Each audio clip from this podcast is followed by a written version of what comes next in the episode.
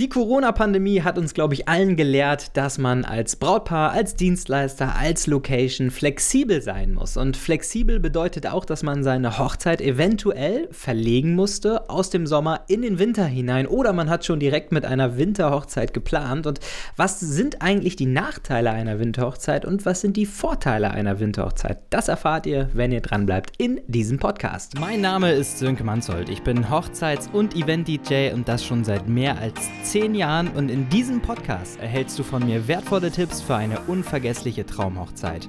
Außerdem findest du hier spannende Gespräche mit Dienstleistern aus der Hochzeitsbranche, sodass du dir eine Menge Inspiration für euren großen Tag holen kannst. Ich freue mich, dass du dabei bist. Lass uns starten. Und damit herzlich willkommen zu einer neuen Ausgabe vom Podcast Deine Traumhochzeit, der Hochzeitspodcast. Und ihr wundert euch bestimmt, wenn ihr jetzt die letzten Folgen gehört habt, warum es heute um das Thema Winterhochzeit geht. Denn eigentlich wollten wir über das Thema Destination Wedding reden, insbesondere natürlich heiraten im Ausland, auf Mallorca, in Kroatien, in Griechenland und so weiter und so fort. Aber es ist tatsächlich so, dass ich einen ganz, ganz tollen Interviewgast habe und aufgrund von Terminverschiebungen hin und her haben wir uns dazu entschieden, dass wir die Folge ähm, ein bisschen später aufnehmen und deshalb deshalb kommt diese Folge jetzt erstmal vorweg. Aber das Thema ist natürlich äh, nur aufgeschoben, nicht aufgehoben. Und zwar ähm, ja, wird da auf jeden Fall eine ganz, ganz tolle Podcast-Folge entstehen. Auch eine sehr detailreiche Podcast-Folge. Da könnt ihr euch auf jeden Fall drauf freuen zum Thema Destination Wedding heiraten im Ausland.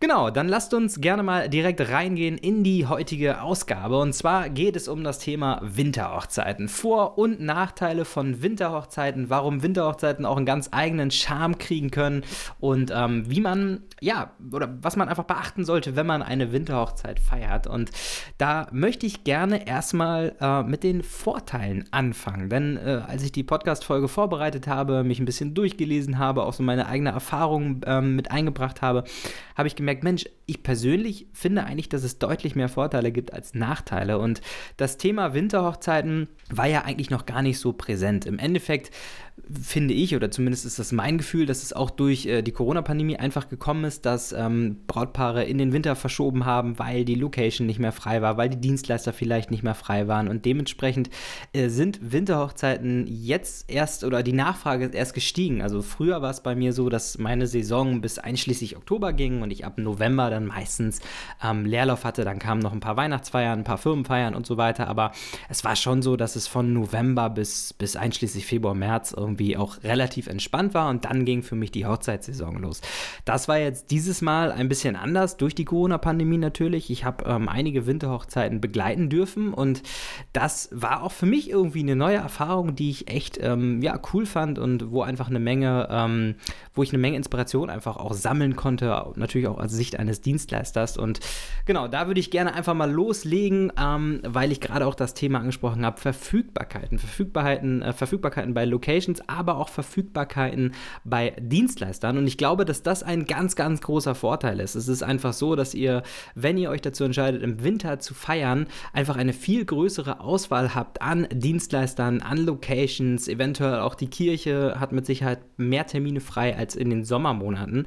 Und ich glaube, dass ähm, die Wahrscheinlichkeit der Verfügbarkeit auf Winterhochzeiten von Dienstleistern, von Locations und so weiter auf jeden Fall deutlich höher ist. Und von daher ist es das für mich auf jeden Fall ein Top-Vorteil für Winterhochzeiten. Ihr habt einfach eine bessere Verfügbarkeit. Was dementsprechend ähm, auch damit zusammenhängt, glaube ich, ist, dass die Vorteile von, ähm, ja, von Winterhochzeiten auch natürlich überwiegen bei günstigeren Preisen. Und zwar ist es so, dass natürlich die Nachfrage im Sommer deutlich höher ist bei Dienstleistern als im Winter oder auch bei Locations. Und dementsprechend kann es gut sein, dass eine Winterhochzeit grundsätzlich für euch auch ein bisschen günstiger wird. Es kann natürlich sein, weil die Preise natürlich auch sehr stark variieren und so weiter. Aber es ist eben so, ein Florist, der hat natürlich auch das Weihnachtsgeschäft, da sind die, die Preise wahrscheinlich gleich geblieben, aber viele Dienstleister passen natürlich auch in der Nebensaison ihre Preise an, weil sie natürlich auch sich freuen und dankbar sind für so einen Job in der Zeit. Und äh, dementsprechend glaube ich, dass die Hochzeit grundsätzlich ein bisschen günstiger sein könnte. Auch auf das Thema Flitterwochen vielleicht auch nochmal einzugehen. Ähm, natürlich, ganz logisch, ist eine, eine Reise irgendwo in die Sonne oder wo auch immer hin mit Sicherheit im Winter auch ein bisschen günstiger, als wenn man jetzt voll in den Sommerferien irgendwie seine Flitterwochen macht macht. Und ich glaube, dass man da grundsätzlich schon auch ein bisschen günstiger bei wegkommt, auf jeden Fall. Ein ganz großer Vorteil, den ich auch sehe, ist das ganze Thema Dekoration. Also man kann das Ganze natürlich super cool gestalten und super winterlich auch gestalten. Das ist mir dieses Jahr aufgefallen, ob das jetzt die Torte ist, die vielleicht in so einem winterlichen Stil gehalten ist, oder auch der Sektempfang zum Beispiel, dass man statt dem Sektempfang einfach einen Glühweinempfang macht, ähm, der dann vielleicht auch schon während der Torte gereicht wird. Also da kann man mit Sicherheit ganz coole Sachen machen. Ich äh, habe es dieses Jahr zum Beispiel auch erlebt, dass dann beim Empfang draußen so Feuertonnen aufgestellt worden sind. Ähm, das sah einfach total toll aus und hatte natürlich nochmal so einen ganz eigenen Charme. Und ähm, ich denke, dass das auch auf jeden Fall ein sehr, sehr großer Vorteil sein kann, dass man im Prinzip ähm, ja, dekorationsmäßig ähm, sich total ausleben kann und dass man äh, dann natürlich auch ein bisschen was macht, was eben nicht alle haben. Und das kann, glaube ich, ein ganz, ganz toller Punkt sein.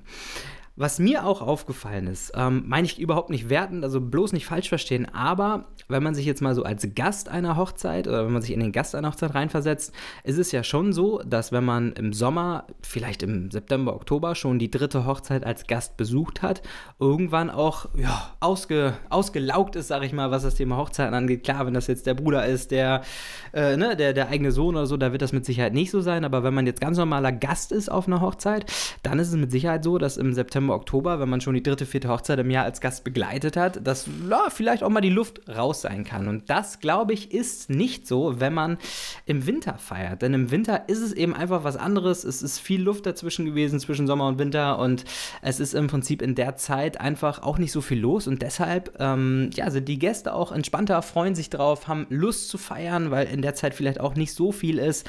Ähm, ein ganz, ganz großer Vorteil, den ich so gemerkt habe, dass die Gäste einfach noch mal mehr motiviert sind zu feiern und ähm, nochmal mehr Lust haben tatsächlich auf diese Hochzeit. Nicht zu unterschätzen. Ja, ihr merkt schon, es sind relativ viele Vorteile und äh, ja, wir kommen gleich nochmal zu den Nachteilen, aber wie gesagt, es sind gar nicht so viele. Also die Vorteile überwiegen da tatsächlich mehr.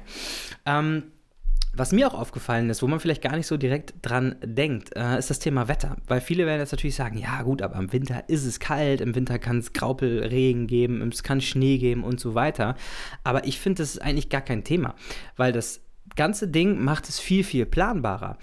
Wenn ihr direkt wisst, hey, es wird mit Sicherheit keine 30 Grad und Sonne sein, dann könnt ihr halt alles dementsprechend auch danach ausrichten. Das heißt, ihr könnt direkt ähm, in der Location alles so vorbereiten, dass die Leute auch nicht so viel rausgehen. Ne? Man kennt es ja auch auf Sommerhochzeiten, dass viele Leute dann doch nochmal rausgehen zum Rauchen, dass sie äh, sich draußen aufhalten, weil es einfach ein schöner Sommerabend ist und so weiter. Und das habt ihr halt alles im Winter nicht, denn im Winter steht fest, dass ihr in der Location feiert und ähm, dass ihr einfach da eine absolute Planbarkeit habt. Im Sommer zum Beispiel ist es halt anders. Ne? Da kann es natürlich sein, dass ihr auch damit plant, eventuell draußen zu feiern oder eventuell ähm, auch Dinge auf die Terrasse zu verlagern und so weiter. Und wenn dann äh, ja auf einmal Regen kommt, dann hat man definitiv ein Problem und dementsprechend braucht man auf jeden Fall einen Plan B im Sommer. Das hat man im Winter nicht, weil man eben einfach alles nach drin verlagert und meiner Meinung nach ist es auch gut, dass die Gäste sich dann auch dementsprechend drinnen aufhalten und es einfach nicht so viel Wechsel stattfindet zwischen draußen und drinnen und so weiter sehr, sehr gute Geschichte. Ähm, was ihr auf jeden Fall beachten müsst beim Thema Wetter, dass es natürlich früh dunkel wird. Da sind wir nämlich auch schon bei einem Nachteil, was das Thema Hochzeitsfotos angeht. Natürlich, wenn ihr zum Beispiel nachmittags eure freie Trauung habt, ihr habt euren, äh, ja, oder ihr seid beim Standesamt nachmittags im Prinzip in der Zeit dazwischen, ähm, muss man dann schon gucken, dass man das gut taktet, weil ne, also man kennt das ja, dann wird es um 15.30 Uhr schon dunkel, 16 Uhr ist es so dunkel, dass man keine Fotos mehr machen kann.